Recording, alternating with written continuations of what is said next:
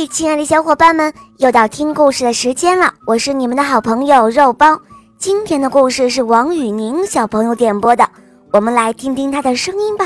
肉包姐姐好，我叫王雨宁，我快六岁了，我来自北京。我最爱听肉包姐姐讲故事了。我喜欢小肉包系列童话《萌猫森林记》，我也喜欢《恶魔岛狮王复仇记》。六月二十一号，我有一个生日聚会，我想邀请肉包姐姐来参加。好的，谢谢可爱的小宝贝。那今天你想点播什么故事呢？我想点播一个故事，故事的名字叫做《丑公主》。好的，小宝贝，那就由我来为你讲这个故事喽。谢谢肉包姐姐。下面请收听《丑公主》演播，肉包来了。在很久很久以前。森林的深处隐藏着一个美丽的小国家，这个小国的人民过着安稳而快乐的生活。而在森林的另外一个小湖边，住着一群美丽的鹿，它们都由一只慈爱的母鹿所生。不过，在小鹿当中，还有一个可爱的婴儿，虽然他脸上遍布胎记，但是。母鹿却当它是小鹿身上本应该有的花纹。这个小婴儿很快就开始爬行了，然后就是行走，坐在鹿群身上玩耍，已经成了他最大的乐趣。渐渐的，小婴儿长大了，可他却经常对着湖水唉声叹气，脸上的胎记。让他变得不敢接近小国的人民，他们看到他的时候，就会用石头砸他，说他是妖怪的化身。有一天早晨，有一个年轻人在森林里迷路了，他来到湖边，看到了这一位长相奇怪的女子，他对她说：“嗨，小姐，你好。”你是这湖里的女神吗？你可以指引我回去的路吗？女子很欣喜，总算有人不把她当怪物，而且还觉得她是女神。于是，女孩将年轻人带到了小城边，打算回森林。这时候，年轻人又说：“你可以和我回家吗？”我会好好照顾你的。听到这些，女孩相信了，便和那男孩到了一座旧房子里。年轻的男子说：“虽然我很穷，但是我会努力工作，好好照顾你。”就这样，女子跟着他，打算和人类好好的相处。到第二天醒来的时候，他打算洗脸，却发现自己被锁链锁住了。他非常的生气，他不明白那个人为什么要这样做。不一会儿，那年轻的男子回来了，他带了很多人进屋，那些人对女孩指指点点。骂他是怪物。女孩非常的难过，她大声的问年轻人：“你说要好好照顾我，就是把我锁起来，当宠物一样让别人观摩我吗？”女孩生气的，将屋内的东西都朝那些人砸去。大家都害怕，万一这妖怪施法。没有人能逃得掉，于是都匆匆的逃走了。这时候，年轻的男子大发脾气，他说：“我这么穷，不靠这个怎么能赚到钱呢？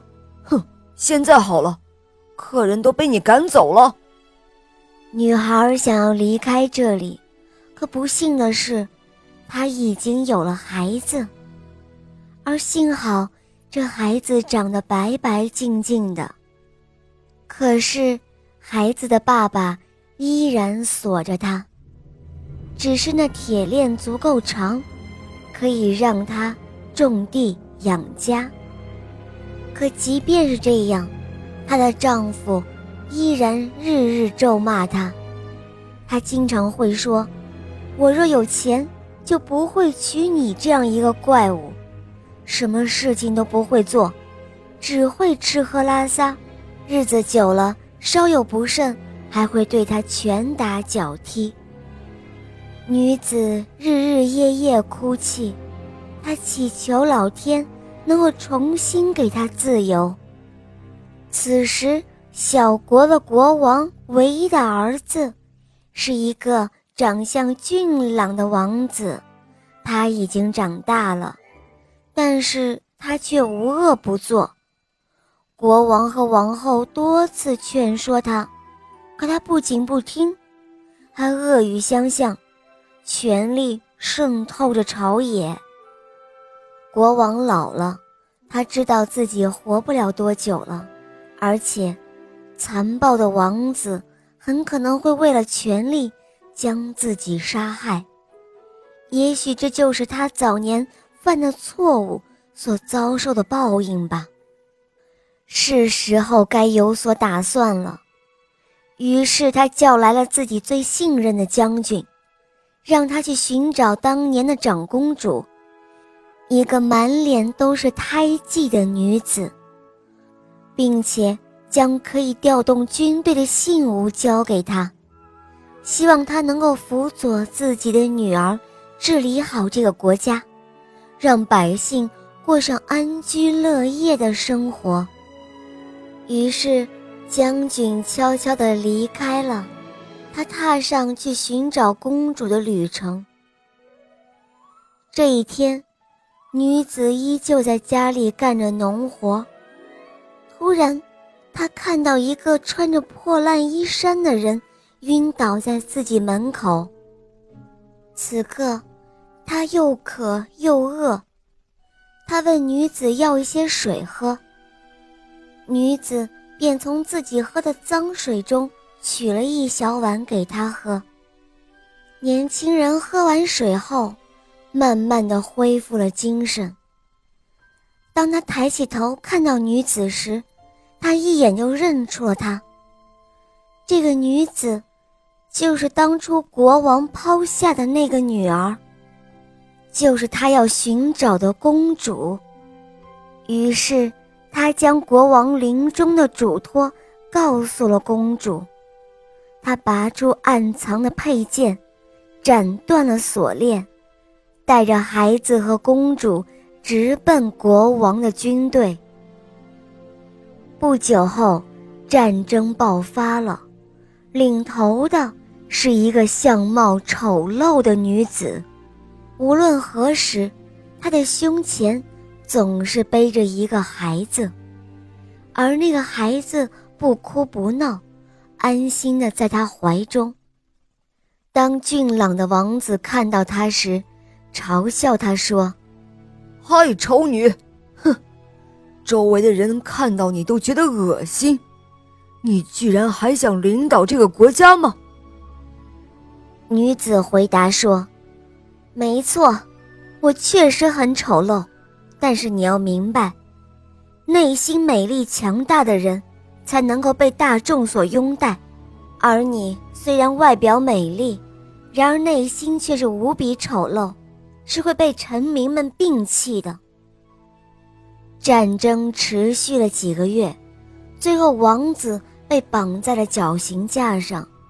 女战士对他说：“其实我是你的姐姐，虽然父母抛弃了我，但是我感谢他们把我生了下来。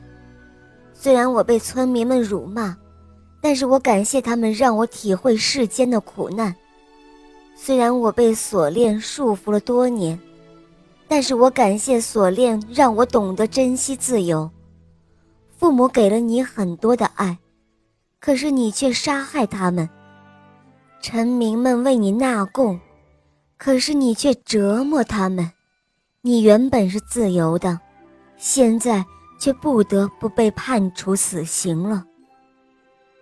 此时，再去看看那女子的丈夫，那个慵懒的家伙。此刻，他正被绑着锁链，在猪圈里喂猪。从此后，公主和将军幸福的生活在了一起。好了，小伙伴们，今天的故事肉包就讲到这儿了。